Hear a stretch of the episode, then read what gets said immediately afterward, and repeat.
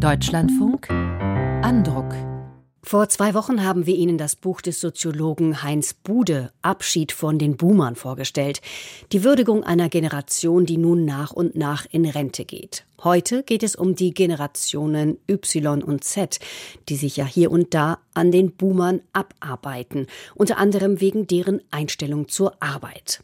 Heute kommt einer von Ihnen zu Wort, der Journalist David Gutensohn, der sich beruflich viel mit Fragen rund um das Thema Arbeit befasst und der ein Buch geschrieben hat über die Generation Anspruch, wie er seine Altersgruppe im Buchtitel nennt.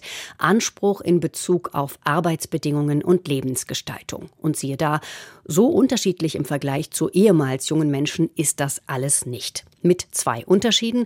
Erstens, der Arbeitsmarkt gibt es her dass auch Berufsanfänger Ansprüche stellen können. Und zweitens die Erziehung. Wahrscheinlich nie zuvor war eine Generation so selbstbewusst. Ich habe vor der Sendung mit David Gutensohn über sein Buch gesprochen. Herr Gutensohn, Generation Anspruch heißt Ihr Buch. Welchen Anspruch erhebt denn Ihre Generation? Ja, zuerst ist einmal wichtig zu betonen, dass es nicht diese eine junge Generation gibt. Die Jungen sind natürlich divers und heterogen. Es gibt sowohl die High-Performer, die rund um die Uhr arbeiten, aber eben auch diejenigen, die das anders sehen. Und junge Leute, das kann man in Umfragen und Studien sehen, die wollen etwas leisten und auch nicht unbedingt weniger arbeiten, sondern sie wollen anders arbeiten, als vorherige Generationen das getan haben. Ein wichtiges Stichwort, das Sie da nennen, ist ja das Zeitalter des Vertrauens, also zwischen Arbeitgeberinnen und Arbeitnehmern. Da hat sich ja durch das Ende des Anwesenheitsmantras, möchte ich es mal nennen, in der Pandemie einiges geändert. Was fehlt da noch? Ja, in der Tat hat sich da einiges geändert. Die Jungen, die wurden vor allen Dingen in der Pandemie als Berufseinsteiger arbeitssozialisiert, haben sich daran gewöhnt, dass es flexiblere Arbeitszeiten gibt, Homeoffice.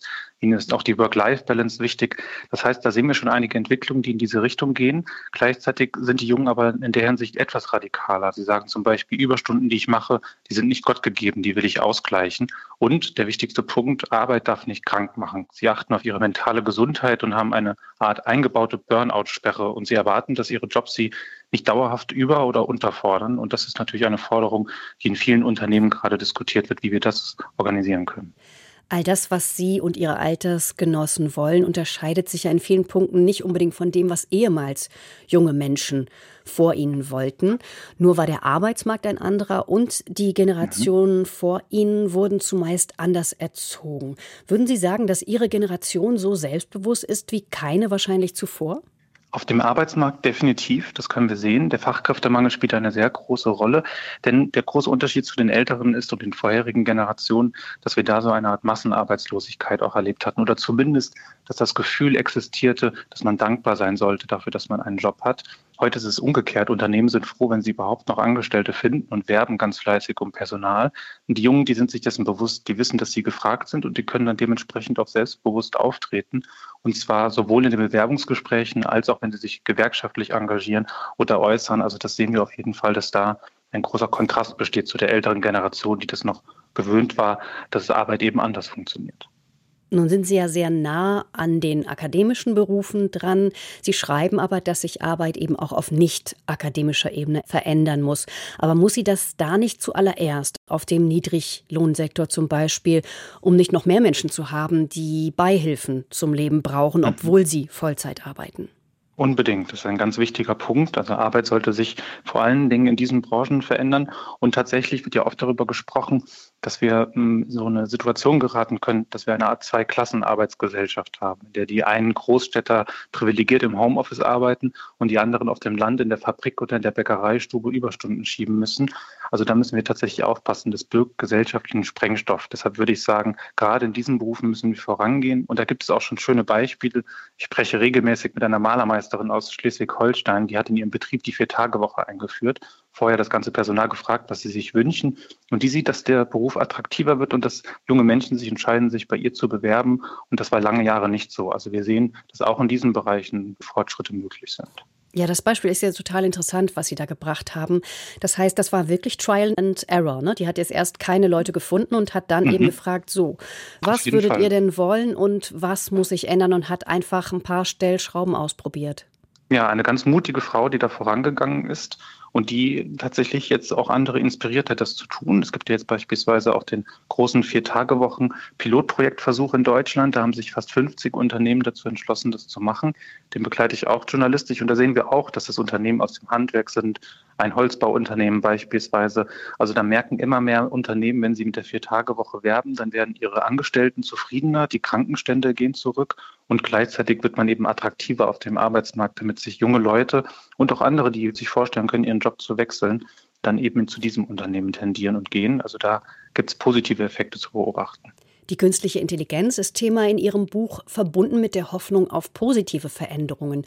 Nun hat technischer Fortschritt in der Geschichte zwar verschiedene Arbeiten einfacher gemacht, auch etliche Jobs überflüssig, aber technologischer Fortschritt hat ja bisher nie dafür gesorgt, dass wir weniger arbeiten mussten, sondern einfach nur anders. Also da gibt es ja auch Postarbeitstheoretiker, die gedacht haben, mit Aufkommen des Internets, E-Mails und so weiter und so fort können wir bald uns in die Hängematte legen. Ist alles nicht gekommen bekommen. Warum sind Sie so positiv gestimmt in Sachen KI? Das stimmt, das ist ein guter Punkt. Es gab ja mal die Äußerung von John Maynard Keynes, der behauptet mhm. hat, dass wir irgendwann nur noch 15 Stunden in der Woche arbeiten. Das glaube ich tatsächlich auch nicht. Ich glaube auch nicht, dass künstliche Intelligenz so radikal die Arbeitswelt umändert, dass wir alle in Zukunft nur noch 15 Stunden arbeiten. Aber ich sehe schon, und das sagen auch die Expertinnen und Experten, mit denen ich gesprochen habe, dass sich viele Arbeitsschritte automatisieren lassen. Also gerade in Bürojobs ist das gut möglich. Auch in Fabriken können wir das beobachten. Und ich würde zumindest dafür plädieren, da optimistisch zu sein und zu sagen, alle Arbeit, die eine Maschine erledigen kann, die sollte in Zukunft kein Mensch mehr machen müssen. Und ich glaube, dass die Unternehmen da auch radikal vorgehen müssen, eben weil sie so wenig Personal finden und gleichzeitig ihre Unternehmensziele erreichen wollen und müssen. Und deshalb sehe ich da viele Vorteile auf jeden Fall durch diese Entwicklung, weil wir dann nämlich eben in Zukunft in die Richtung gehen, dass Arbeit von Menschen gemacht wird, die Menschen auch machen wollen. Herr Gutensohn, Jobs wie Ihrer und meiner, die gehen ja oft über in Freizeit. Ob man jetzt Zeitungen liest oder Bücher am Wochenende im Urlaub oder sich anderweitig auf dem Laufenden hält. Dann gibt es Abendtermine, die man auch nicht immer als Überstunden aufschreiben kann oder will, weil Netzwerken ja auch zum Job gehört, aber eben nicht Arbeitszeit ist. Muss man nicht mhm. bei der Berufswahl auch wissen, dass manche Jobs eben nicht als 40-Stunden-Woche funktionieren? Ja, der Journalismus ist ein gutes Beispiel dafür. Ich würde sagen, dass ich viel arbeite, aber nicht zu viel. Habe keine Vier-Tage-Woche, aber ich achte schon darauf, meine Überstunden auszugleichen und zwar zeitnah und versuche auch Arbeit und Freizeit so gut es geht voneinander zu trennen. Das ist natürlich nicht möglich, wenn man dann Sonntag spazieren geht und eine Themenidee bekommt oder Sie haben es schon angesprochen, wenn man dann abends auf einer Konferenz ist und Kontakte knüpft, das gehört dann auch in gewisser Weise dazu. Aber trotzdem finde ich es wichtig und sinnvoll, auch im Journalismus, wenn junge Menschen darauf aufmerksam machen, dass sie eben auf die Work-Life-Balance achten wollen. Ja, man sollte bei der Berufswahl sicherlich auch darauf achten, in welche Richtung sich Berufe entwickeln können. Und zu manchen Berufen gehört es eben mehr dazu. Da kann man dann schwierige nach Feierabend einfach komplett abschließen. Aber Studien zeigen eben, dass es wichtig ist, das zu tun. Und je mehr man sich darum bemüht, desto besser. Ein ganz wichtiger Punkt in Ihrem Buch, finde ich, ist der Blick auf die Arbeitslosigkeit, der ja fast immer mit einem Stigma verbunden ist.